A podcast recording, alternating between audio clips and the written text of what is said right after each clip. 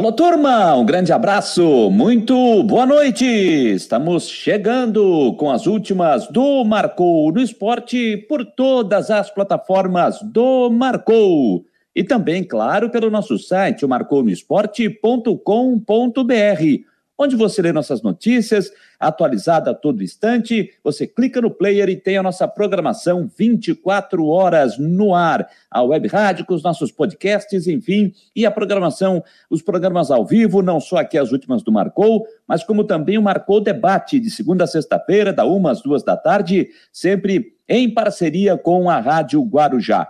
Mas para você também que está conosco pelas demais plataformas, como aqui no YouTube, onde você se inscreve no nosso canal. Já são mais de 2 mil inscritos. Não se inscreveu ainda? Está esperando o quê? Não perde tempo, já demorou, hein? Já demorou para poder estar lá, se inscrever, para você ter todo o nosso conteúdo. Aí você se inscreve, aí você comenta, você dá sua opinião, você deixa o seu elogio, faz a sua crítica, dá a sua sugestão. É um espaço aberto para você. É, inscrever e falar o que você pensa quando você estiver inscrito no nosso canal. E lá também você vai compartilhar o nosso conteúdo. Sempre é importante você compartilhar o nosso conteúdo. E, claro, também deixar o seu joinha, deixar o seu like, que sempre é muito importante para que o nosso conteúdo vá cada vez mais longe, junto com o nosso compartilhamento. E também não esqueça de ativar as notificações ali no sininho. Vai lá, aperta ali, clique em todas para você ser avisado de quando a gente estiver é, no ar, aqui com as últimas do Marcou e também com o Marcou Debate. Quando o nosso conteúdo estiver postado também, as informações do Havaí, com o Cris Delois Santos, as notícias do Figueirense, chegando sempre com o Jean Romero, a previsão do tempo com o Ronaldo Coutinho. Então, no nosso canal do YouTube, você é, acionando ali as notificações, você nunca ficará sem saber quando a gente estiver com o nosso conteúdo já no nosso canal. Então não se esqueça, hein? Sempre é importante você estar ali apertando nas notificações para você ser avisado. Mas também você pode nos acompanhar pela nossa página no Facebook, onde você nos segue e também compartilha o nosso conteúdo. E isso também vale para o nosso Instagram. Você também nos segue, você também compartilha o nosso conteúdo. No Twitter, você nos segue e você retuita as nossas matérias assim que postadas uh, no site do Marcou no Esporte. Já vai com o link para o Twitter. Lá você vai retuitar, você vai acessar e aí você vai ler as nossas matérias. E você também vai nos acompanhar, claro, pelo app no sistema Android. Você ainda não tem o nosso app do sistema Android? Vai então na sua loja, lá na Play Store, você vai baixar de uma forma gratuita e você terá o Marcou no Esporte na palma da sua mão. Então, como sempre digo aqui, você não tem para onde correr. Onde você for, tem Marcou no Esporte. E claro, sempre a gente está aqui para agradecer a sua parceria e a sua companhia, sempre de segunda a sexta-feira também, das nove às dez da noite. E para você que gosta de estar conosco aqui, também participando ao vivo, dando as suas sugestões, as suas opiniões, o like 01 da noite é do Denver, que já está dizendo o seguinte: o jogo do Figueirense foi tão ruim assim, não está na hora do Paulo entrar, na sua opinião, no jogo de volta? Depois a gente vai falar aí é, sobre mais sobre o jogo do Figueirense, mas o, o, o Denver, é, eu acho que o Paulo tem que dar uma seguradinha ainda, tá? Tem que dar uma seguradinha ainda no garoto, tem que dar uma seguradinha, ele tem que esperar um pouquinho ainda. Nisso eu estou com o Jorginho quando ele falou lá atrás sobre a questão do, do Paulo, mas já já a gente fala mais sobre isso, além do é, Denver, o Gilson Carturano lá de Brusque já está por aqui também. O Hernande Rodrigues também já chegou por aqui, dizendo que está ligado no programa, aliás, como faz todos os dias. Muito obrigado, Hernande Rodrigues, aqui eh, na nossa, no nosso canal no YouTube, como também o Luciano Melo. Mas deixa eu só dizer o seguinte: o Hernande está pelo Facebook, como o Gilson Carturano também. O Denver e o Luciano Melo, eles estão pelo YouTube. É que aqui no nosso sistema, gente, vai somando tudo, vai aparecendo e vai só notificando ali quem, é, por onde é, você está nos acompanhando, se pelo Facebook ou se pelo YouTube. Então aqui vai somando tudo, vai entrando tudo. Então só vai botando ali o sinalzinho do YouTube, o sinalzinho do Facebook, eu sei por onde você está nos acompanhando. O Pedro Pedoca também está chegando por aqui. Esse está pelo Facebook também, já está chegando e a notificação aponta ele entrando, nos acompanhando pelo Facebook. Então, gente, nós vamos até às 10 horas da noite com muita informação para você aqui um dia após a decisão do primeiro jogo da decisão da Copa Santa Catarina. Estamos aí já antecedendo o jogo decisivo, uma verdadeira decisão de Copa do Mundo para o Havaí na Série B do Brasileiro no próximo sábado. Daqui a pouquinho, nove e meia da noite, tem seleção brasileira pelas eliminatórias da Copa do Mundo, jogo com a Colômbia lá na Neoquímica Arena, o estádio do Corinthians. E será o nosso primeiro assunto a seleção brasileira. Mas antes, gente, seria o primeiro assunto, melhor dizendo. Porque, gente, olha, eu, eu não queria, confesso que eu não queria falar desse assunto, mas não tem jeito, não tem jeito. E acredito que muitos que, muitos que estão nos acompanhando aqui, estão nos ouvindo também só em áudio pelo, pelo nosso site, pelo marcouroesporte.com.br, é, acompanhando o futebol, é, é o assunto da noite, é o assunto do momento. Quem aqui estava assistindo o jogo do Flamengo e Bahia? Eu estava aqui na produção do programa e dando uma espiada no jogo do Flamengo e Bahia. Terminou agora. Vitória do Flamengo 3 a 0 é, Gente, estava 0 a 0 o jogo. E foi marcado um pênalti para o Bahia. Um pênalti para o Bahia que foi um escândalo. Que foi um escândalo. Marcado pelo árbitro Vinícius Gonçalves Dias Araújo de São Paulo. O jogador do Flamengo dá uma vou dizer uma bicicleta, ele dá uma puxeta e o cara do Bahia está com o braço aberto. Mas a bola bate no peito do jogador do Bahia. O árbitro estava muito próximo ao lance e apontou para a marca da cal. Marcou o pênalti. Só que ele foi chamado pelo Elmo Alves Rezende Cunha, o árbitro de vídeo de Goiás, para revisar o lance no monitor. Pois o Vinícius Gonçalves Dias Araújo foi lá para rever o lance.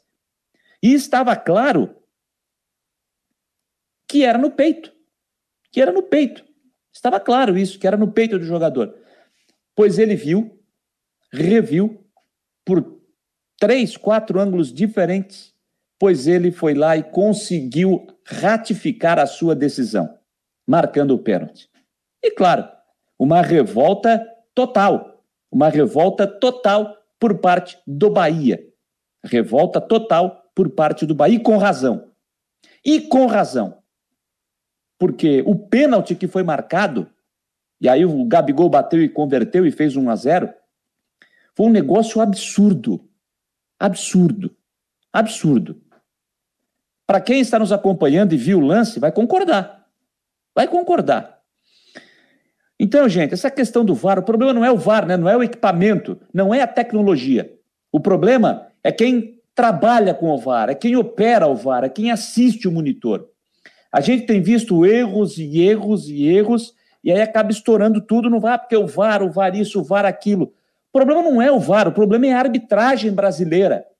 A arbitragem brasileira está num nível péssimo. Péssimo. Tanto é que hoje foi divulgada a lista dos 20 árbitros que vão concorrer ao melhor árbitro da temporada e não tem um brasileiro sequer. Está explicado, né? Está explicado.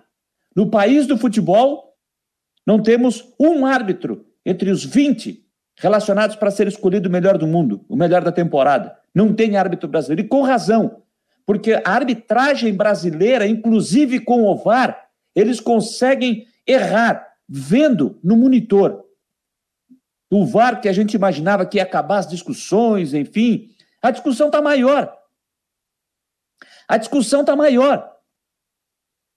E o pior é que o Leonardo Gaciba, que é o homem da arbitragem da CBF, está sumido, ninguém sabe, ninguém viu, não aparece para dar uma manifestação, não fala absolutamente nada do que tem acontecido. Estou citando só o exemplo de hoje, tá? E o Bahia reclama que é o terceiro jogo seguido, e é verdade.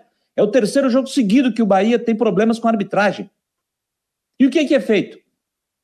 Nada. O que, é que vai acontecer? Ah, vai ser dado uma geladeira no árbitro. Enfim, o que, é que vai acontecer? O Vinícius Gonçalves Dias Araújo vai ficar fora aí de duas rodadas, aí quando voltar, volta no melhor jogo da rodada. Essa aí é a punição para a arbitragem brasileira. Essa aí é a punição para a arbitragem brasileira.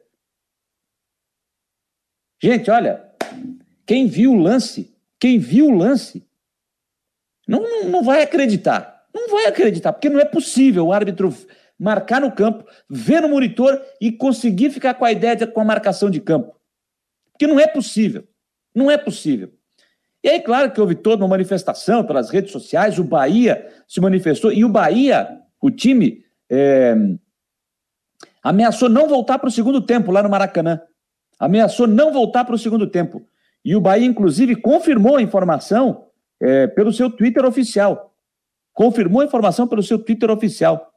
Eu vou, eu vou pegar aqui, ó, é, algumas, algumas é, postagens do Bahia. Há 11 minutos, o jogo transcorria normalmente até 30 minutos do primeiro tempo. O Bahia se defendia bem e chegava com mais perigo até que o, até que o Flamengo parecia que as sete partidas invictas seriam mantidas, quiçá com o triunfo no Maracanã. Mas aí a arbitragem de novo entrou em ação.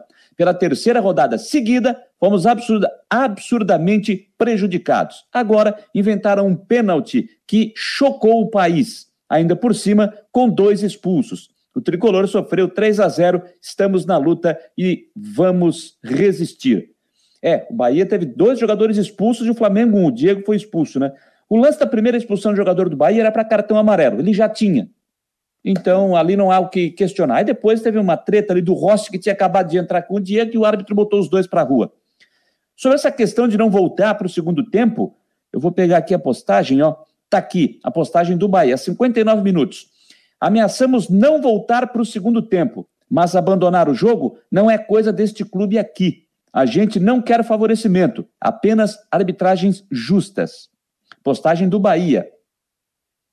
E o Guilherme Belintani, presidente do Bahia, também fez a sua postagem demonstrando, demonstrando a sua indignação. Ele escreveu o seguinte, abre aspas, o futebol brasileiro virou um escândalo, um assalto, um absurdo.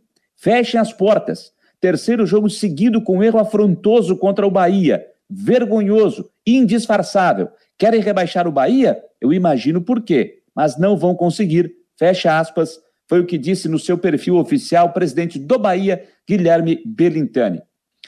Agora, que a CBF precisa dar uma satisfação? Precisa. Precisa sim porque erros de arbitragem estão, estão ocorrendo em todas as divisões. É na Série A, é na Série B, é na Série C, é na Série D. E os problemas são recorrentes. São recorrentes. E o que acontece? Mais e mais e mais problemas. Olha, gente, o que aconteceu hoje no Maracanã, esse pênalti que foi dado. Jesus amado. Jesus amado. Né? Jesus amado. Depois, se você que assistiu, né, você que viu o jogo, você quiser se manifestar, falar aqui sobre isso, fique à vontade, o espaço aqui também é seu. Legal, turma? Então, eu, não queria falar, tá? Eu não queria falar de negócio da arbitragem, questão de VAR, mas é impossível a gente não tocar nesse assunto depois do que aconteceu agora à noite no Maracanã. Flamengo venceu o Bahia 3 a 0 o Gabigol, o Michael e o Andrés Pereira, os gols do, do Flamengo nesse jogo que é, foi válido por mais uma rodada da Série A. Daqui a pouco eu vou atualizar a Série A é, do Campeonato Brasileiro de Futebol. Porque nós estamos no ar com o programa de número 40, edição de número 40, e hoje é quinta-feira, dia 11 de novembro de 2021, com temperatura de 18 graus aqui em Florianópolis. Estamos já quase que fechando a primeira quinzena do, do mês de novembro. Na primavera brasileira, já era para estar tá todo mundo com pensando na praia, enfim, aquela coisa toda. E estamos com temperatura de outono. Estamos com temperatura de outono. E já batendo na porta da sexta-feira para um feriadão que está chegando aí, estamos com temperatura de outono aqui é, na capital catarinense. É isso, né, gente? É isso.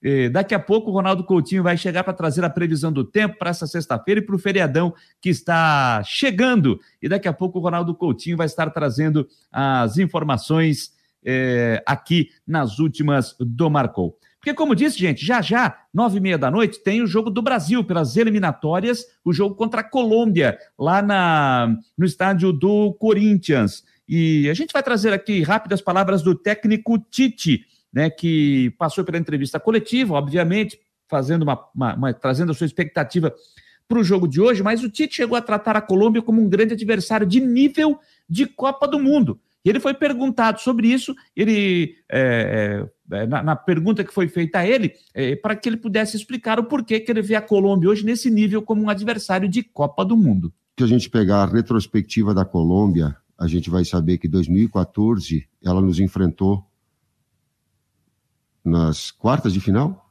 Quartas de final.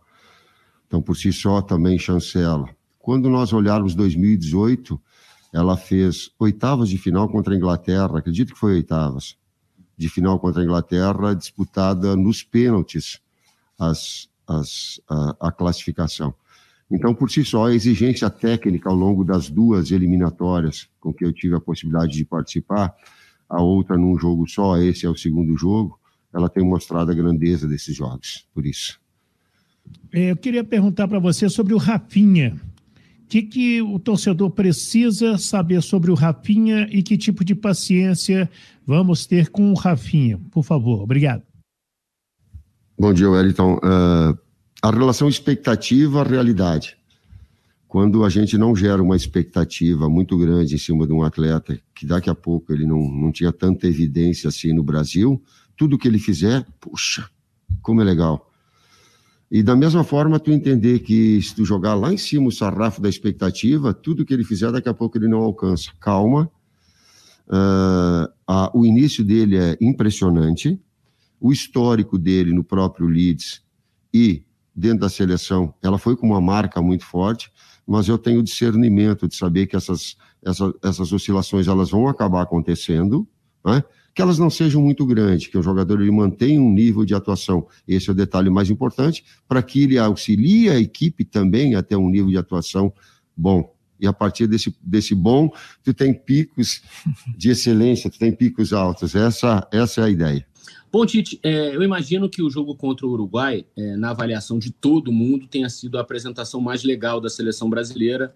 É, não sei o que você acha é, em termos de eliminatórias. Se foi, o que, que, a, o que, que a seleção teve contra o Uruguai que você quer que se repita é, nesses dois próximos jogos, sobretudo nesse de amanhã? Vamos falar só da Colômbia. Assim. O que, que a seleção teve contra o Uruguai que te deixou assim satisfeito, feliz quando acabou o jogo e falou assim: é isso que eu quero daqui para frente? Bom dia, Eric. Contextualizar o nosso lado e o lado do adversário de uma forma muito sincera, muito transparente. Fez uma grande atuação? Sim. Ele teve uma média de posse de bola inferior ao que normalmente a gente tem. Normalmente a gente tem mais de 60% de posse de bola em todos os, os, jogos dentro da seleção brasileira. Ela teve 55% de posse de bola. No entanto, ela fez e criou inúmeras oportunidades de gol. E aí a gente pega a, a dados para refletir sobre uma análise qualitativa. Por que isso? Ela teve um mesmo e um número maior de passes.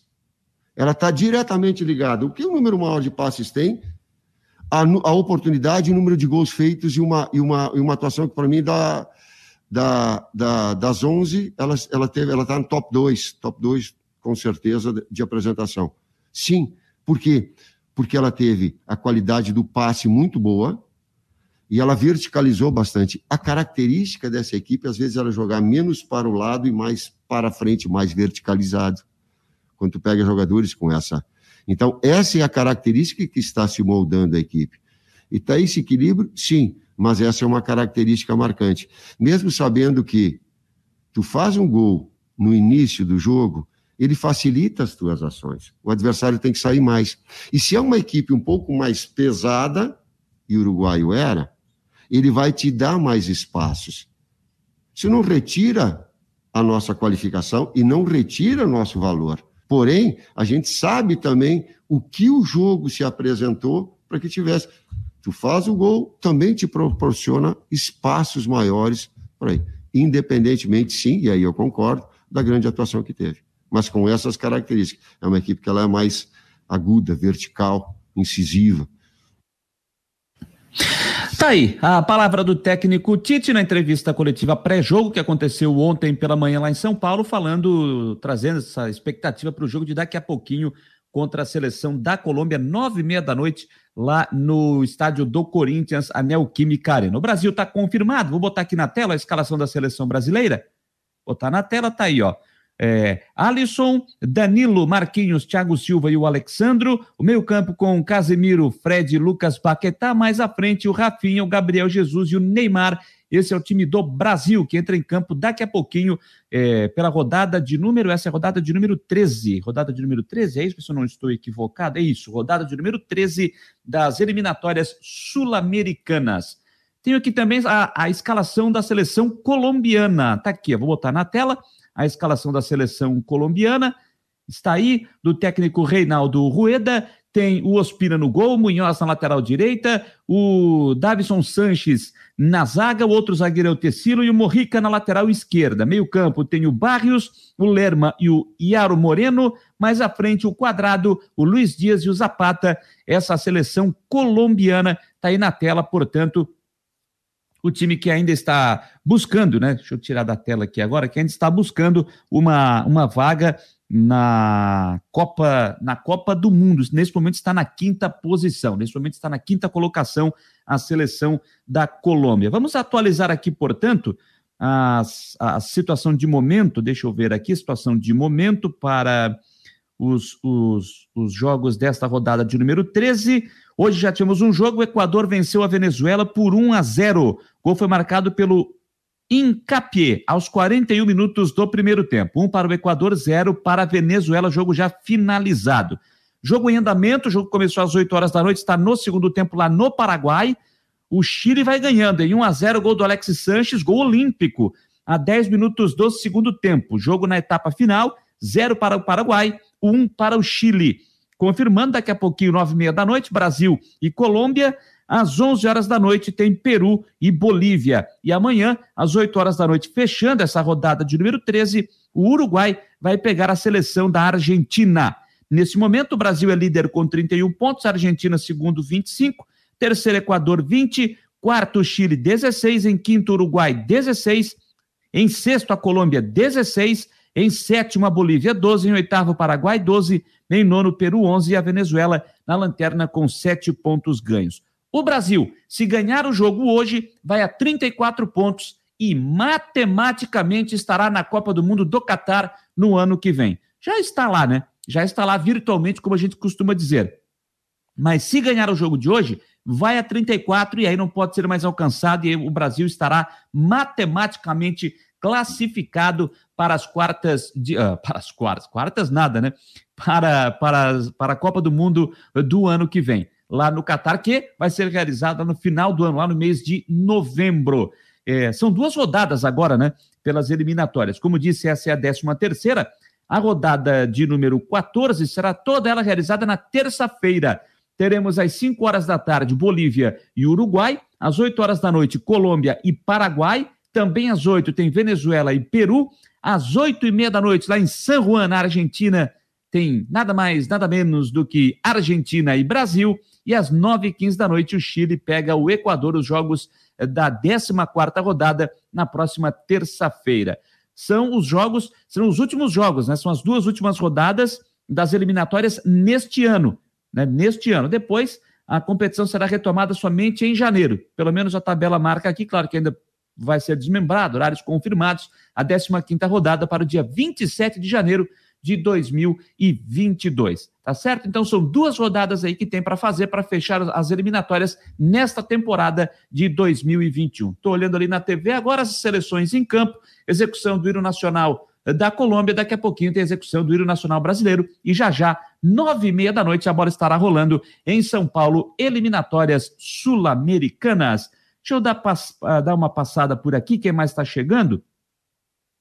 Deixa eu voltar, o Mário Malagoli tá por aqui. Ô, Mário Malagoli, já já tem o Jorginho, tá? Você já vi que tu perguntou aqui, tem, daqui a pouquinho tem, já já tem a palavra do técnico Jorginho, sim. É, o, o, Gilson Carturano mandou uma bíblia aqui também, né? Nosso Gilson Carturano lá de Brusque.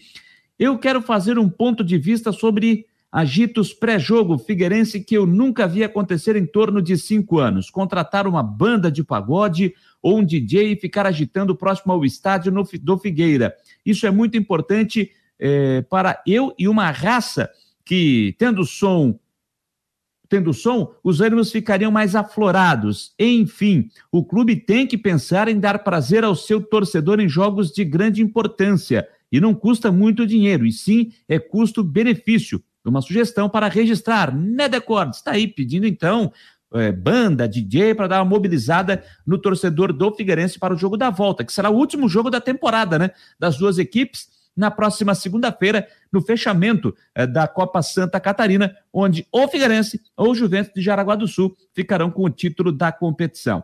Mário Maragoli está por aqui. É, ele está dizendo o seguinte aqui: o lance do Jorginho que reclamou de um tapa no juiz, de um tapa do juiz, rapaz. Até agora ninguém entendeu, né? Ninguém entendeu aquilo que aconteceu ontem lá, na, lá no João Marcato. O Márcio Oliveira está por aqui também, o Michael Menezes já chegou, o Antônio Francisco Bittencourt. Esse pênalti dado no Maracanã, por sinal vergonhoso, teria chance de ser uma compensação? Compensação, compensação. Ah, aí você está falando em relação ao jogo da Chapecoense, que o Flamengo reclamou muito, né? Não dá para duvidar mais nada, viu, Antônio? Não dá de duvidar mais nada, rapaz. Que coisa. O Edson Meira, e no jogo do Havaí, que o árbitro não deu falta no Yuri na frente dele. É um roubo esse campeonato, é uma vergonha. Falta em cima do Yuri. Você está falando do jogo em relação ao jogo com o Vitória. Falta claríssima que o árbitro deixou seguir, o arbitragem de vídeo deixou seguir e o Vitória chegou ao empate. Falta claríssima também, claríssima. O Laureci Silva, pênalti vergonhoso. O quem mais aqui? O Edson Meira está dizendo o seguinte: o Havaí tem que abrir o olho no jogo de sábado com a arbitragem. Um, com a arbitragem a derreteram, tem que estar atenta para essa reta final. É o Anderson Daronco, né? Árbitro FIFA, um dos principais árbitros do país, é que apita o jogo no próximo sábado lá no Brinco de Ouro da Princesa. O, o Eduardo Araújo Miller, Quanta, quantas vitórias o Havaí precisa ganhar para subir? Dos três jogos que faltam, eu acho que se ele fizer duas, sobe, tá, Eduardo? Se fizer duas, sobe. Pelo menos é isso que eu penso. Se fizer duas vitórias, sobe. Mas daqui a pouco a gente fala mais sobre o Havaí que se prepara para o jogo contra o Guarani no próximo sábado, quatro horas da tarde, lá no estádio Brinco de Ouro da Princesa, lá na cidade de Campinas. Porque agora nós vamos falar do Figueirense. Ontem tivemos a primeira partida da decisão da Copa Santa Catarina, 0 a 0 jogo que aconteceu lá no estádio João Marcato. Agora, Figueirense se prepara pra, para o jogo da volta. Um novo empate, Figueirense fica com o título da Copinha, jogo que acontece na próxima segunda-feira, três horas da tarde, no estádio Orlando Scarpelli. Mas esse pós primeiro jogo da final, a expectativa para o jogo da volta, o Jean Romero está chegando para trazer as informações do Alvinegro do Estreito. Pessoal, um grande abraço. O Figueirense deve ter, portanto, desfalque no setor ofensivo e retorno na defesa. É o caso do zagueiro Guilherme Teixeira, que cumpriu suspensão automática e deve retornar à equipe do técnico Jorginho. No lado ofensivo, pela direita, tem ainda o desfalque, nessa projeção de desfalque do atacante Mirandinha, que está com uma luxação no ombro, ainda em recuperação e avaliação do departamento médico. E pelo lado esquerdo, o atacante Andrew acabou sentindo a posterior da coxa, é dúvida, está sob a avaliação do departamento médico. O Figueirense precisa de apenas um empate para conquistar o título da Copa Santa Catarina na partida que será na segunda-feira, no feriado, estádio Orlando Scarpelli, três horas da tarde, diante da equipe do Juventus para conquistar a competição estadual. O provável time do técnico Jorginho, diante dessas circunstâncias, tem Rodolfo Castro, na lateral direita, Vinícius Vinícius Quis, na zaga o retorno de Guilherme Teixeira e Raine, e na lateral esquerda Foguinho, meio campo com Denner Pinheiro, Oberdan e Guilherme Garré. No ataque pela direita, essa realmente é uma questão a ser observada porque tem desfalque, Mirandinha não deve atuar. Essa é uma maior expectativa. Portanto, Lucas Silva é o mais cotado é, para começar jogando.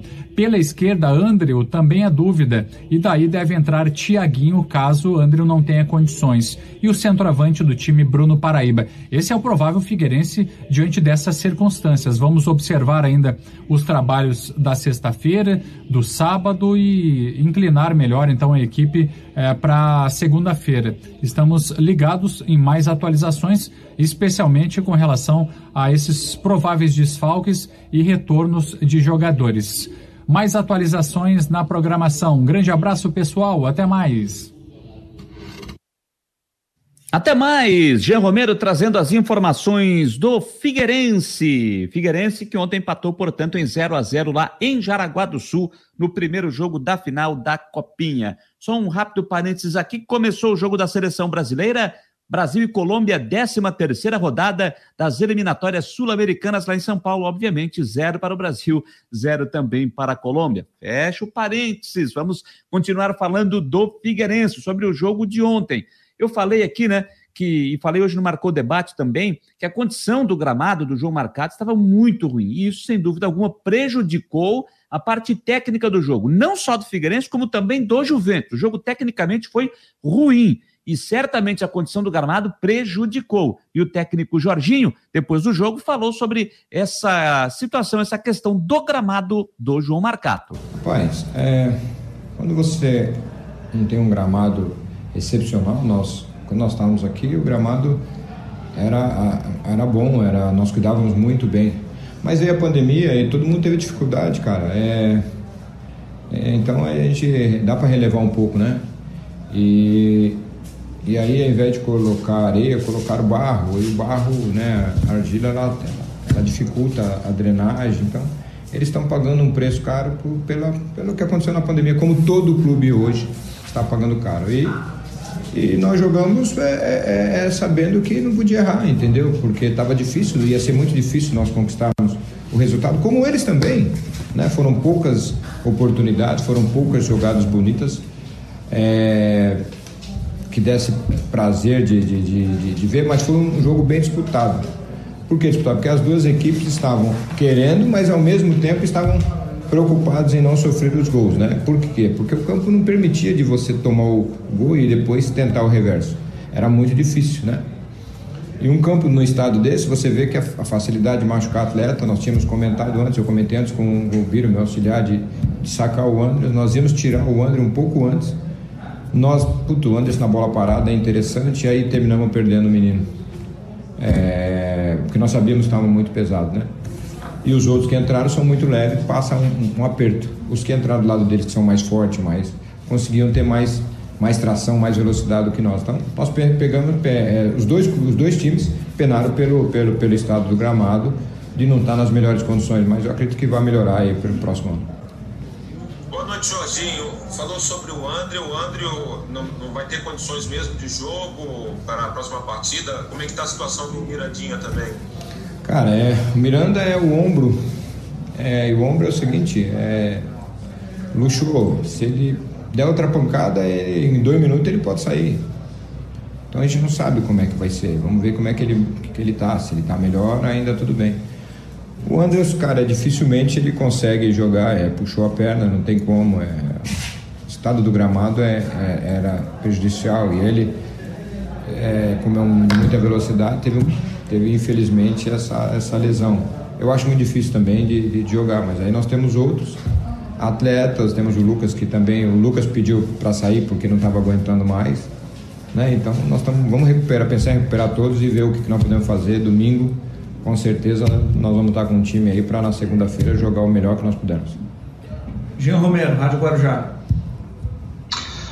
Noite, Jorginho. Um abraço. O resultado do empate em 0 a 0 deixa você satisfeito ou causa preocupação nesse momento para o confronto da volta no estádio Orlando Scarpelli? Nós estamos com a atenção redobrada.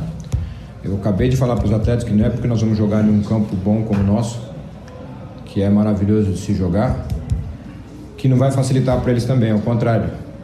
Eles lá, no primeiro tempo, estava 2 a 2 a 1 um para eles nós tivemos a felicidade de virar. Substituímos alguns jogadores e tivemos a felicidade de virar. Muitas vezes você não tem a felicidade de virar. Porque era o primeiro jogo, então tinha vários jogos pela frente. Agora é o último.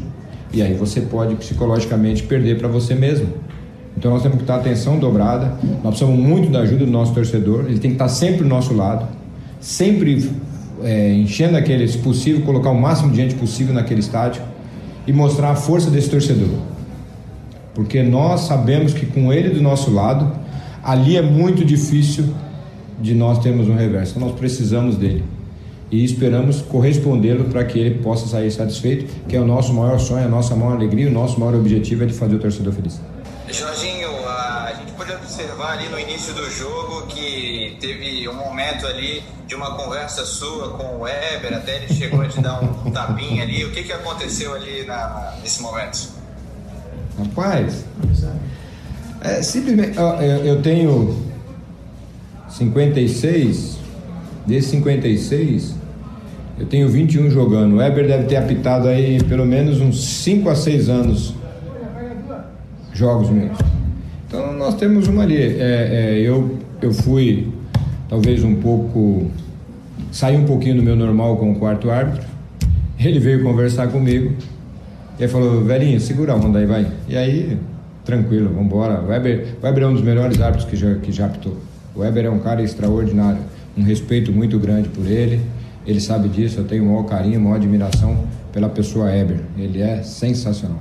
É, a gente ficou curioso, Jorginho, porque no lance ali ele colocou a mão no teu ouvido. Eu não sei se você ficou irritado justamente por causa disso ou se foi por causa de alguma coisa que o E falou, mas depois a gente viu no final do jogo que ficou tudo bem, vocês conversaram e ele ainda é, foi carinhoso contigo ali no final. Ficou irritado porque ele colocou a mão no teu rosto ali? Não. Rapaz, é, eu não fico irritado com, com certas coisas, né? E ele, é o que eu falei, o Weber eu tenho um carinho grande, ele é um dos melhores árbitros que, eu, que já apitou quando jogava. E, e já, diri, já apitou também eu dirigindo como treinador, então o Weber ali não, não aconteceu nada demais, nós só conversamos para para que nós possamos sempre estar tá com continuar com a nossa grande amizade, a nossa alegria. É um prazer ter. É pena que ele está parando, né? É um, é uma pena, porque é um hábito da categoria dele, da qualidade, da capacidade dele, é, respeitando todos os outros, mas ele talvez ele teria que fazer o, a final, né? E até uma final de Libertadores, porque Sacana é bom no que ele faz. Então eu tenho maior respeito por ele. Tá aí o técnico Jorginho, Jorginho Cantinflas. Apesar de ele ter respondido, ter falado ali essa questão do que aconteceu com o Weber ontem não me convenceu muito. Alguma coisa ali, aquela irritação dele quando o Weber botou a mão ali no ouvido dele, sinceramente, não deu muito para entender. Mas está aí as palavras do técnico Jorginho, é, ontem após a partida. Lembrando, então, que é, um novo empate dá o título para o Figueirense, um novo empate dá o título para o Alvinegro. E o, o Juventus para ficar com o caneco e ficar com a vaga na Copa do Brasil, terá que ganhar a partida por qualquer placar e assim fica com o título da Copa Santa Catarina. Quem está perguntando aqui? O Fernando, Fernando de Jesus está perguntando se já pode comprar o ingresso nos estádios. Pode sim, tá? Ontem, inclusive, após, da, após a entrevista, o John Léo, o chefe do departamento de comunicação do Figueirense, até informou que os ingressos começaram a ser vendidos hoje. Então, já pode ser comprado na, nas bilheterias é, do estádio Orlando Scarpelli. O torcedor já pode fazer essa sua compra visando o jogo da, da segunda-feira, a partida de volta no estádio Orlando Scarpelli, que já tem arbitragem definida. Quem apita a decisão é Ramon Abate Abel, da Liga Atlética da Região Mineira, lá de Criciúma. Ele será auxiliado pelo Elton Nunes, que é da Liga de Itajaí, e pelo Thiago Americano Labis, que é da Liga de Bombinhas. Esse será o trio, portanto, para o jogo de segunda-feira. O Ramon Abate Abel, da Liga Atlética da Região Mineira, será o responsável por apitar o jogo na próxima segunda-feira no estádio Orlando Scarpelli. 9 e 39. Falamos, portanto, do Figueirense que tem essa sua preparação para a Copa Santa Catarina, o jogo de volta da decisão. Eliminatórias lá em São Paulo, Brasil e Colômbia 0 a 0 no estádio do Corinthians. Agora aquela quebra na hora do esporte para a gente trazer a previsão do tempo. A sexta-feira está chegando, feriadão batendo na porta. Em nome de Imobiliária Steinhaus, em Jurerê Internacional no norte da ilha, está chegando ele, o Homem do Tempo, Ronaldo Coutinho. E a previsão do tempo para esta sexta-feira. Diga lá, Ronaldo! Boa noite a todos que nos acompanham no Marcou no Esporte. Não deixe de acessar o site, tem o Coutinho lá fazendo parte, com a previsão do tempo. E quem quer ver terrenos para alugar, comprar, comercializar, no, principalmente no norte da ilha, está em House Imobiliária lá em Jurerê Internacional. Patrocina o Coutinho e o Marcou no Esporte. Hoje tivemos aqui um dia nublado em todo o litoral catarinense, vento de sudeste sul-sudeste, tempo fechado em toda essa região. Temos até algumas áreas de trovada aqui em Santa Catarina, aqui no oeste do estado e no oeste do Rio Grande do Sul e Argentina. Nessa região aqui, algumas trovoadas isoladas, nada demais, e aqui alguma pancada de chuva com possível trovada na parte oeste de São Joaquim, divisa com Laje. No litoral, aparentemente nada. Na capital, a máxima ficou em 22, 24 graus. No estado, tivemos 35 e 3 em Tapiranga e 6 graus no Morro da Igreja. Hoje à noite pode ter alguma chuva isolada na ilha. Temperaturas que vão ficar amanhã entre 14 e 16, um pouco mais, um pouco menos, e a máxima talvez 22, 24. Nublado, alguma ocorrência de chuva e períodos de tempo seco. Talvez haja alguns momentos de sol e céu azul. Pequena chance, mas tem. Sábado, pode ficar entre 12 e 15 graus, frio, à tarde 22, 24, nublado, algumas chances de chuva, mais na madrugada, início da manhã ou final do dia à noite, bons períodos de tempo seco, quem sabe algumas aberturas de sol. Domingo, o sol aparece um pouco mais, a chance de chuva é menor, Continua frio, 12, 15 graus de manhã, 23, 25 à tarde. Feriado também. Domingo e segunda é os dois dias que tem mais chance de o sol aparecer com um pouco mais de gosto, céu azul, nuvens e sol. Não está livre de alguma chuva, mas boa parte do período se aproveita. Madrugadas frias e tardes agradáveis. Na Serra pode ter temperaturas perto de zero no fim de semana com geada. Da Climaterra, Ronaldo Coutinho para o Marcou no Esporte. Ronaldo Coutinho no Marcou no Esporte, sempre para a imobiliária Steinhaus, no norte da ilha, em Jurerê Internacional. Atende o telefone, é Estepô, Ronaldo Coutinho, trazendo aqui a previsão do tempo. 9 e 42, 9 e 42, segue o jogo do Brasil com a Colômbia, 0 a 0 lá pelas eliminatórias da Copa do Mundo. Deixa eu dar uma boa noite aqui também ao Israel Constante, já chegou por aqui. Boa noite, amigos da bola. Ele disse isso aqui agora. Então, um grande abraço ao Israel. E o Mário Malagoli está dizendo: Ronaldo Figueira, pé frio, só dá chuva. tá aí o Mário Malagoli. Muito bem, gente. Falamos do Figueirense já agora. Vamos destacar as informações do Havaí. O Havaí que tem uma verdadeira decisão contra o Guarani de Campinas, quatro horas da tarde, lá no estádio Brinco de Ouro da Princesa. Citei isso hoje no Marcou Debate. É, em rodadas anteriores os concorrentes diretos até colaboraram com o Havaí. Desta vez foi diferente. Após o empate com o CSA na última segunda-feira em casa, os demais resultados não ajudaram em nada. E agora ficou tudo embolado nessa briga por acesso à Série A do Campeonato Brasileiro. E o Cristian de Los Santos está chegando para trazer as informações do Leão da Ilha. Fala, meus queridos amiguinhos. A Havaí já embarcou para Campinas. O time foi por volta das duas horas embarcou no Floripa Airport, no Aeroporto Internacional Ericílio Luz, para Campinas. Amanhã, né, o time realiza ainda um último treinamento, provavelmente no CT da Ponte Preta, rival do Guarani. Só que é um trabalho regenerativo. Claudinei Oliveira não vai fazer né, um trabalho coletivo, enfim, o que tinha para fazer de treinamento, apronto, posicionamento, ele já fez aqui em Florianópolis. Normalmente, esse é só um trabalho que, né, é mais pela aquela questão do, do rachão recreativo que os atletas tanto gostam de realizar antes das partidas. Então, basicamente é isso. O time não vai ter alteração, não. O time vai ser o mesmo, o mesmo do empate que iniciou o empate contra a equipe do CSA, mesma equipe. É, o Jadson segue no banco, é, o meio de campo formado ali com o, o Lourenço, o próprio Vinícius Leite de novo voltando ao time, é, o Copete num lado, o Getúlio, o Jean Kleber, enfim, o time é aquele. Não vai mudar, não. Esse é o time, a não ser que o Claudinei Oliveira me surpreenda fazendo algum tipo de alteração. O único retorno é o do Yuri, né? Cumpriu suspensão pelo terceiro cartão amarelo, mas o Yuri, né, enfim, é reserva e deve permanecer no banco de reservas. O titular continua sendo o Edilson e o João Lucas segue na lateral esquerda. O Diego Renan está fora né, do, restante da Série B. Era isso, gente. Informações do Leão, repórter Christian de Los Santos. Um abraço. Grande abraço, Christian de Los Santos, trazendo aí as informações do Havaí, que amanhã faz o seu trabalho final já lá em Campinas, né? A delegação embarcou hoje no meio da tarde para o interior paulista e amanhã no CT da Ponte Preta vai fazer a sua última atividade. Como disse o Christian, né, o time não deve sofrer mudança, eu acho que não tem nem porquê não tem o porquê de, de, de, o Claudinei fazer alguma mudança na equipe, até que, a, apesar do, do empate com, com o CSA na última segunda-feira, o time até apresentou um bom futebol. Então, acho que não tem por que mexer, a não ser que eh, venha ocorrer algum problema de ordem médica, algum desgaste aí de, de hoje para amanhã e que haja esta necessidade. Fora isso, não vejo essa necessidade de mudança, de alteração na formação do Havaí. Mas deixa eu passar aqui, gente, a lista dos relacionados e que vou dar crédito, como a gente sempre faz aqui, né?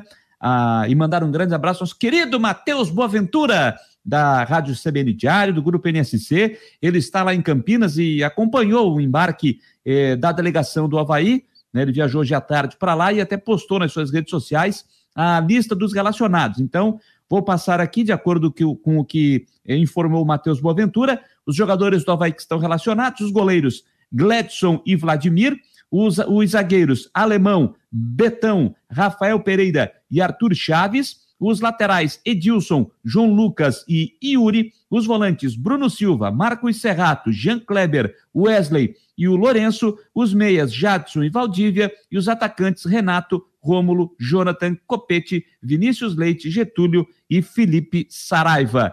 São 23 jogadores que estão. É, deixa eu ver se são 22 ou 23. 1, 2, 3, 4, 5, 6, 7, 8, 9, 10, 11, 12, 13, 14, 15, 16, 17, 18, 19, 20, 21, 22.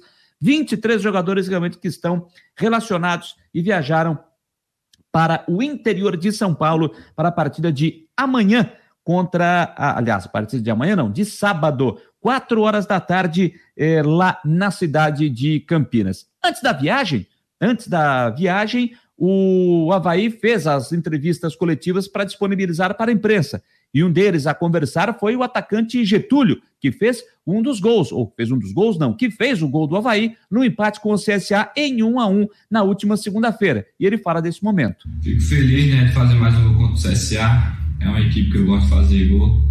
Infelizmente nós não conseguimos o objetivo que era três pontos, né? Mas saímos com um ponto importante. Vamos lutar até o final.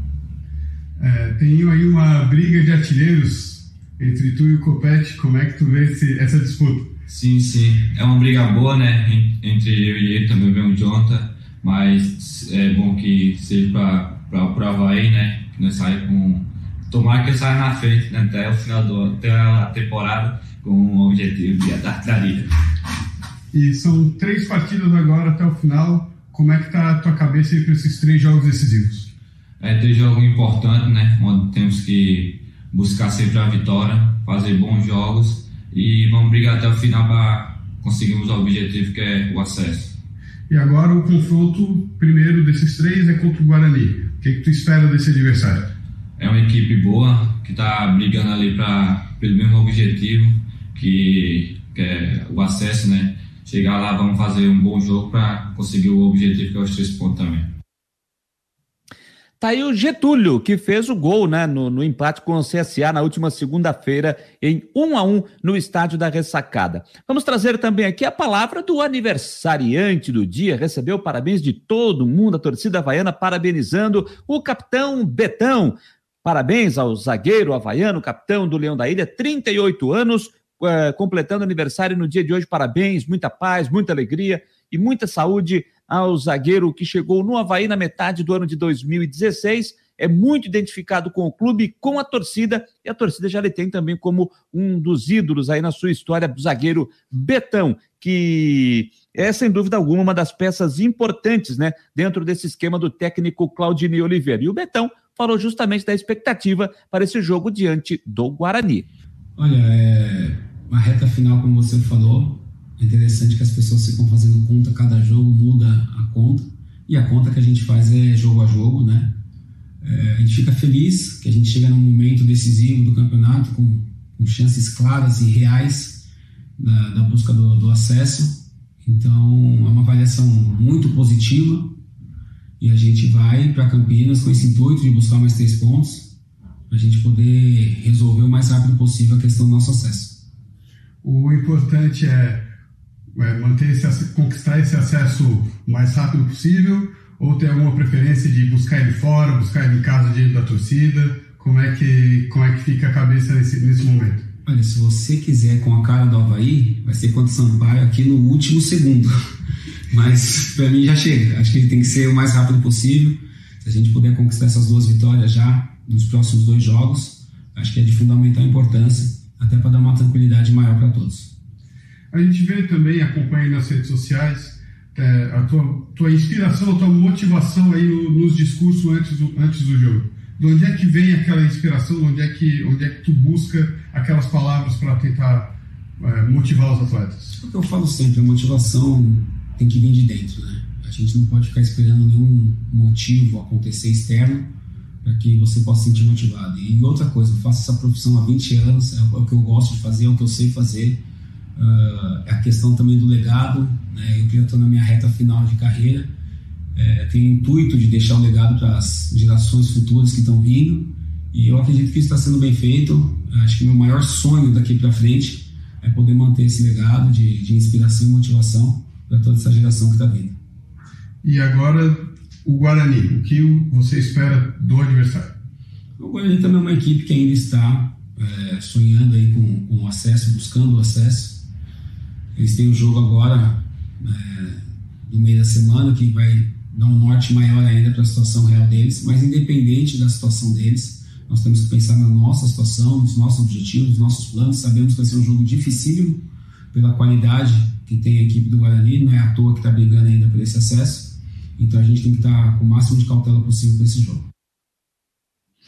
Aí o zagueiro Betão, que também passou pela entrevista feita pela assessoria de imprensa do Havaí Futebol Clube. Gente, é, para o torcedor do Havaí que de repente está se programando é, para se deslocar até Campinas para assistir o jogo no sábado, jogo que inclusive vai passar em canal aberto, vai passar pela NSC TV às quatro horas da tarde no sábado.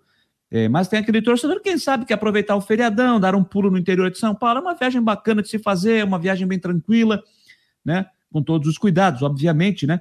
É, a informação que o Havaí passou, inclusive aqui no, no, grupo de imprensa, é que os ingressos para a torcida do Havaí, ela será disponibilizada, só pode ser comprada pelo site meubilhete.com.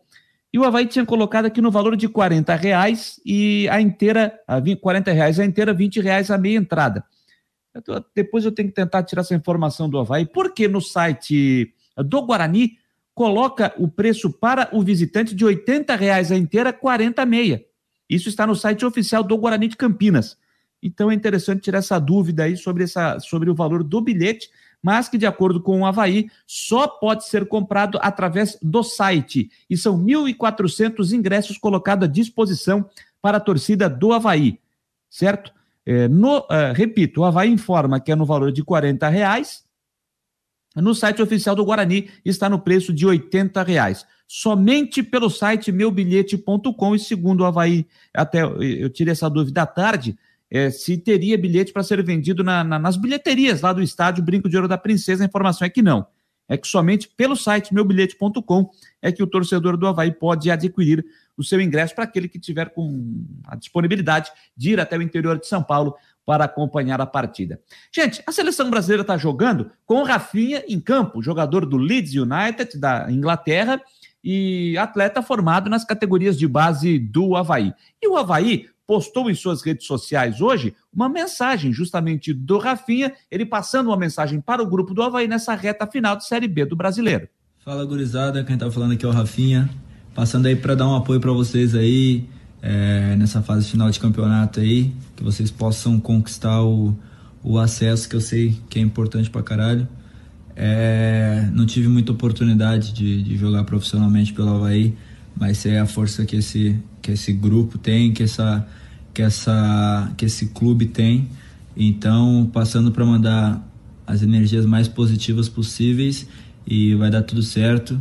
E acho que o passo mais importante vai ser agora nesse jogo contra o Guarani, para depois dar continuidade e, e, se Deus quiser, no final conseguir o, o objetivo, né, que é o acesso. Então, toda, toda a sorte do mundo, ainda estou mandando muita energia positiva daqui e vamos que vamos buscar esse acesso aí. Valeu, tamo junto.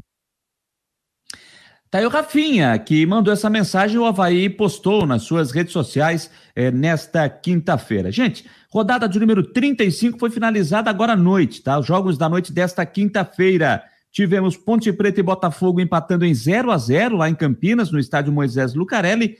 E lá eh, no Maranhão, em São Luís, no Castelão, Sampaio Corrêa fez 3 a 0 em cima do Vila Nova de Goiás. Ronei Pimentinha e Léo Arthur, os gols do Sampaio Correia. Três para o Sampaio, é, zero para o Vila Nova. Os, os dois jogos que fecharam a rodada. Só recuperando os resultados desta rodada: Havaí 1, CSA 1, Confiança 0, Náutico 0, Operário 2, Remo 1, Cruzeiro 2, Brusque 0, Brasil 0, Guarani 1, Vasco 0, Vitória 3, Goiás 2, Curitiba 1, CRB 1, Londrina 0, Ponte Preta e Botafogo 0 a 0, Sampaio Correia 3, Vila Nova 0. A classificação está assim: o Botafogo em primeiro com 63, segundo Curitiba 61, terceiro Havaí 58, quarto Goiás 58, quinto CRB 57, sexto Guarani 56 e em sétimo CSA 55. A briga pelo acesso termina aí. O Náutico, oitavo colocado, 49, nono Vasco 47, décimo Sampaio Corrêa 46, décimo primeiro Cruzeiro 46, décimo segundo Operário 45, décimo terceiro Vila Nova 44, décimo quarto Ponte Preta 43, décimo quinto Remo 41,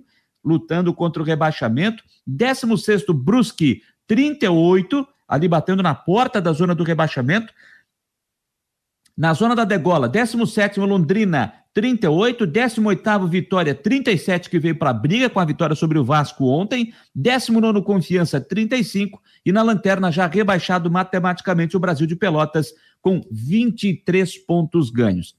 A próxima rodada, a rodada de número 36 do Campeonato Brasileiro, começa amanhã, nove e meia da noite, com CSA e Confiança. No sábado, quatro da tarde, Guarani e Havaí. Jogo com arbitragem do Anderson Daronco, auxiliado pelo Rafael da Silva Alves e o Michel Stanislau, trio do Rio Grande do Sul, e o árbitro de vídeo, também gaúcho, Jean-Pierre Gonçalves Lima, o Vin Diesel, estará na arbitragem de vídeo nesse jogo. Teremos ainda no sábado, às 6h15, Curitiba e Brasil de Pelotas, às 7 da noite, Vitória e Cruzeiro, às quatro da tarde de segunda-feira, no estádio do Café em Londrina, Londrina e Ponte Preta. Na segunda-feira, também às quatro da tarde, tem Botafogo e Operário.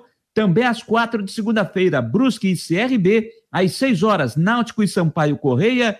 Também às seis, Vila Nova e Vasco da Gama. E às oito da noite, Remo e Goiás. Os jogos da 36 sexta rodada, a antepenúltima desta Série B do Brasileiro. Quem é que apita o jogo do Brusque? Deixa eu ver aqui. Brusque CRB, quem apita? É, rapaz, aí caiu aqui agora o. Vamos ver se eu consigo voltar para o jogo do Brusque. Ou será que. Vamos ver aqui se vai. Se o site vai permitir aqui. É, não está permitindo. Acho que deu alguma, alguma queda no site da CBF. Eu consegui apenas abrir o jogo do Havaí, mas o jogo do Brusque não está aqui, não. Não estou conseguindo abrir aqui. Mas enfim. Então, essa é a situação de momento. Por falar em Brusque, gente, por falar em Brusque, deixa eu só trazer uma outra informação aqui: é que o STJD, é, enfim, hein, gente, enfim, marcou a data para o julgamento no pleno naquele caso de injúria racial envolvendo Brusque, o Londrina, o caso Celcinho. Ficou para quinta-feira, dia 18 de novembro. Está marcado para quinta-feira, dia 18 de novembro. Demorou quase dois meses depois o STJD marca o caso de julgamento do Brusque. Lembrando que o Brusque perdeu três pontos. E o departamento jurídico do Brusque acredita que o STJD possa é, devolver esses três pontos para a equipe catarinense. Se isso acontecer, o Brusque vai para 41 pontos e aí dá uma respirada naquela luta contra o rebaixamento. Mas precisa fazer a sua parte no jogo de segunda-feira contra o CRB. Mas o fato é, quinta-feira tem a sessão no pleno, está marcado, portanto, essa, essa nova análise no julgamento no pleno do caso Brusque, Celcinho, é, naquele caso envolvendo o jogo que aconteceu no estádio, no estádio Augusto Bauer, no caso do onde o presidente do Conselho Deliberativo acabou proferindo palavras raciais contra o Celcinho, contra o cabelo do Celcinho, o jogador da equipe paranaense. Agora o Brusque espera conseguir recuperar estes três pontos no julgamento no Pleno na próxima quinta-feira, lá no Rio de Janeiro. Deixa eu dar uma olhada aqui, seleção brasileira. Segue 0 a 0 Brasil e Colômbia, lá no estádio do Corinthians, na Neoquímica Arena, eliminatórias sul-americanas. Eliminatórias sul-americanas. Deixa eu seguir aqui, falar agora, deixa eu dar uma olhada no meu roteiro. Eu falei aqui, atualizei a Série B, parará, piriri, pororó, enfim, tá aqui. Muito bem, vamos falar de Libertadores da América Feminina. Libertadores da América Feminina. É, rapaz, amanhã tem jogo decisivo para o Havaí Kinderman, começando a etapa de mata-mata, ou só mata, né? Porque é jogo único, quartas de final lá no Paraguai. O Havaí Kinderman joga amanhã, 7h45 da noite, contra o Santa Fé da Colômbia. Agora é o seguinte, né? Quem ganhar, segue adiante, empatou, pro, vai para os pênaltis. Quem, se, quem vencer, quem se classificar, segue adiante. Quem perder, arruma mala e volta para casa. Amanhã, Havaí Kinderman e Santa Fé da Colômbia. Antes, 5 e meia da tarde, tem o outro time brasileiro, Ferroviária de Araraquara, pegando o Cerro Portenho do Paraguai. Quem passar desse confronto pega justamente o vencedor de Havaí Kinderman e Santa Fé da Colômbia na fase semifinal desta competição. E o técnico Rodolfo, segundo técnico do Havaí Kinderman, mandou para gente aqui uh, algumas palavras sobre o que está acontecendo lá no Paraguai. Primeiro, ele fez uma avaliação do Havaí Kinderman na primeira fase da competição sul-americana.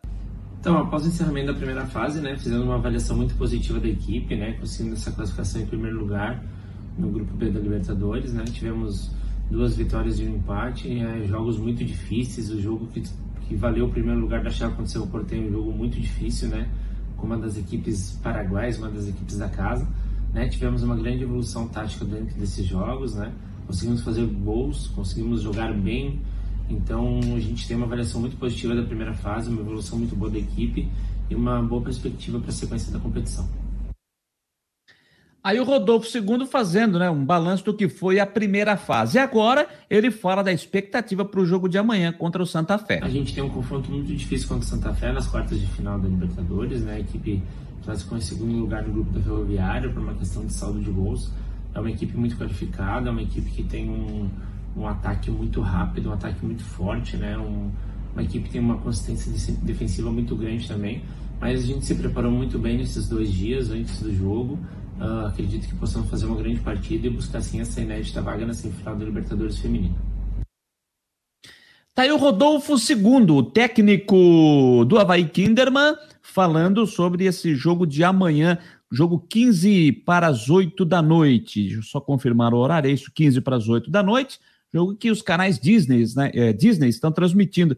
Uh, a Libertadores Feminina, canais, os canais Disney estão transmitindo. Então amanhã esse jogo passa na TV para você que quiser acompanhar. Repito, quem passar daqui pega o classificado de Ferroviária de Araraquara e Cerro Porteio. No sábado, teremos os outros dois jogos das quartas de final lá no Paraguai. Cinco e meia da tarde, Deportivo Cali da Colômbia pega o Nacional do Uruguai. 15 para as 8 da noite, o Corinthians pega o Alianza Lima do Peru os vencedores desses dois confrontos se enfrentam na fase semifinal. Ou seja, existe a possibilidade de termos uma final brasileira na Libertadores Feminina. Como disse hoje no Marcou Debate, se isso acontecer, a Comebol pira de vez, né? A Comebol vai pirar de vez. 10 e 3, gente, 10 horas e 3 minutos. Deixa eu só trazer mais algumas informações. Uma, voltando à Série B, o Remo que havia demitido Felipe Conceição, confirmou hoje o, a contratação do técnico Eduardo Batista. Eduardo Batista é o novo técnico do Remo, ele chega com a missão de salvar o time de um rebaixamento para a Série C do Campeonato Brasileiro. Portanto, Eduardo Batista é o novo técnico do Remo. Vamos falar de Série A do Campeonato Brasileiro? Porque o tivemos, tivemos jogo hoje Deixa eu só chegar aqui pegar informações também, porque, só para confirmar, é, o Atlético Goianiense, que também né, mudou, também contratou técnico. O Marcelo Cabo está de volta ao Dragão Goiano. Deixou recentemente o Goiás e agora está, depois que deixou o Goiás, estava sem clube, mas permanece em Goiânia. Agora, para defender o Atlético Goianiense. Ele que já subiu com o Atlético Goianiense da Série B para a Série A. Ele que esse ano também na, na, na Série B chegou a trabalhar no CRB e também no Vasco da Gama. Vai para o seu quarto clube na temporada, o Marcelo Cabo. Tá certo? Série A do Campeonato Brasileiro. Estou abrindo aqui. a Série A do Brasileirão. Tivemos hoje o jogo que fechou a rodada de número 31. O Flamengo vencendo o Bahia por 3 a 0. Gabigol, Michael e Andreas Pereira num pênalti que foi marcado para o Flamengo, como eu falei lá na abertura, um negócio absurdo. O pênalti que foi marcado, olha, realmente a arbitragem brasileira vive uma fase decepcionante. Só confirmando os jogos da rodada 31. Grêmio 1, Fluminense 0, Atlético Paranense 2, Ceará 1, Santos 2, RB Bragantino 0, Atlético Mineiro 3, Corinthians 0, Palmeiras 4, Atlético Goianiense 0, Juventude 2, Inter 1, Fortaleza e São Paulo 1 a 1, Esporte 2, América Mineiro 3, Flamengo 3, Bahia 0. O Campeonato Brasileiro que tem o Atlético Mineiro em primeiro com 68 pontos, só perde o título para ele mesmo. Em segundo, o Palmeiras com 58. Em terceiro, o Flamengo 57. Em quarto, Fortaleza 49. Em quinto, Bragantino 49. Sexto, Corinthians 47. Sétimo, Inter 44. Oitavo, Fluminense 42. Em nono, Atlético Paranaense 41. Em décimo, América Mineiro 41. Em décimo primeiro, Cuiabá 39. Décimo segundo, Ceará 39. Décimo terceiro, Santos 38. Décimo quarto, São Paulo 38. 15º Atlético Goianiense, 37, 16º Bahia, 36, zona do rebaixamento, Juventude, 17º, 33, 18º Esporte, 30, 19º Grêmio, 29 e na lanterna já rebaixado matematicamente a Chapecoense com 15 pontos somados até aqui.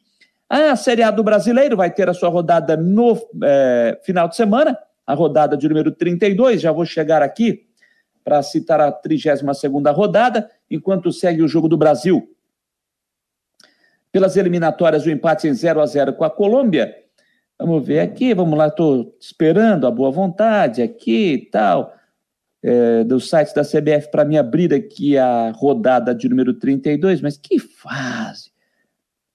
Me ajuda a te ajudar, site da CBF. Me ajuda a te ajudar.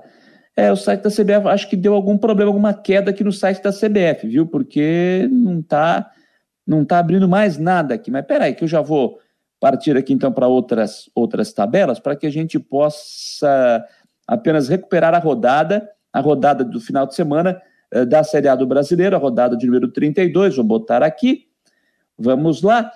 Começa no sábado, às 5 horas da tarde, com Atlético Goianiense e Santos. Às 6 e meia tem América Mineiro e Grêmio. Às 7 da noite tem Internacional e Atlético Paranaense. Às 7 da noite também tem Bragantino e Fortaleza. Às 9 da noite tem Corinthians e Cuiabá. No domingo, 4 da tarde, tem São Paulo e Flamengo. Às 6 e 15 tem Fluminense e Palmeiras. Teremos também no domingo, às 7 da noite, Ceará e Esporte Recife. Também às sete, Chapecoense e Juventude. E só na quinta-feira, no dia 2 de dezembro, tem Bahia e Atlético Mineiro, jogo que vai ficar lá para frente na Série A do Brasileirão, a rodada de número 32 da competição nacional. Então, passado a limpo aí o Campeonato Brasileiro da Primeira Divisão. Legal, turma. Deixa eu só dar uma atualizada aqui nas eliminatórias sul-americanas, jogos que estão em andamento, jogos da rodada de número 13. Deixa eu chegar aqui nas eliminatórias sul-americanas. Brasil e Colômbia seguindo com o jogo em 0 a 0. Terminou lá no Paraguai. Paraguai 0, Chile 1, confirmando que hoje ainda tivemos Equador 1, Venezuela 0. Às 11 horas da noite, horário de Brasília, Peru e Bolívia. Amanhã, 8 da noite, fechando essa rodada de número 13. Uruguai e Argentina. Lembrando que se o Brasil ganhar, vencer a Colômbia hoje, o Brasil estará matematicamente classificado para a Copa do Mundo do Catar no ano que vem. Beleza, turma, beleza demais a sua participação conosco aqui. Deixa eu ver quem mais está participando e mandando a sua mensagem. Uh, ah, o Mário Malagoli está lembrando aqui, verdade, Mário, que hoje está completando né, para o torcedor do Havaí 13 anos do acesso do Havaí lá em 2008, aquele gol do Evandro aos 36 do segundo tempo contra o Brasiliense na ressacada, um para o Havaí, zero para o Brasiliense, o jogo que marcou o acesso do Havaí, o retorno do Havaí para a primeira divisão. Eu trabalhei nesse jogo. Estava pela Rádio Guarujá, estava atrás do gol ali também. Trabalhei naquela partida pela Rádio Guarujá de Florianópolis e foi uma noite que o torcedor do Havaí não vai esquecer, né? E depois seguiu a cobertura, eu até fui, inclusive, depois para acompanhar a festa, junto com outros companheiros de imprensa também, no caminhão do Bombeiro do Havaí, para a gente seguir, fazer o registro com os atletas, dirigentes. O caminhão foi até o Cochichos para fazer a festa. E ali a gente desceu e ficou fazendo o registro com o torcedor havaiano e com os jogadores que fizeram a festa com aquele acesso em 2008. Bem lembrado aí pelo Mário Malagoli. Uh, o Samir Souza está dizendo: vamos conseguir o acesso e o Brusque vai nos ajudar. É, o Brusque tem compromisso com o CRB, né? Enfrenta o CRB nessa rodada. Eu vou torcer muito porque o Havaí garanta o seu acesso, consiga subir para a Série A e que o Brusque consiga garantir a sua permanência na Série B para que a gente tenha o futebol catarinense fortalecido. A Série B no ano que vem, já é certo, vamos ter a Chapecoense, que infelizmente já caiu né, matematicamente, vamos ter o Criciúma, que felizmente subiu da Série C para a Série B, esses dois estão garantidos, está tentando o acesso para a Série A, apertou um pouquinho a briga, o bolo está grande. Vamos torcer para que o Havaí consiga subir e para que Santa Catarina tenha o seu representante na primeira divisão no ano que vem e torcer muito para que o Brusque consiga garantir a sua permanência eh, na Série B para a temporada de 2022. Era isso, turma. Vamos ficando por aqui, agradecendo a você que interagiu conosco uh, aqui no Marcou no Esporte, pelo YouTube, pelo Facebook, pelo Instagram, pelo Twitter, pelo nosso app e para você que esteve conosco também pelo nosso site no marconosport.com.br. Estarei aqui amanhã às nove da noite para o nosso tradicional sextou, início de feriadão, mas convido você para estar conosco já a partir da uma da tarde com o Marcou Debate comigo, com o Fabiano e com o Rodrigo Santos. A todos um abraço, boa noite e até amanhã.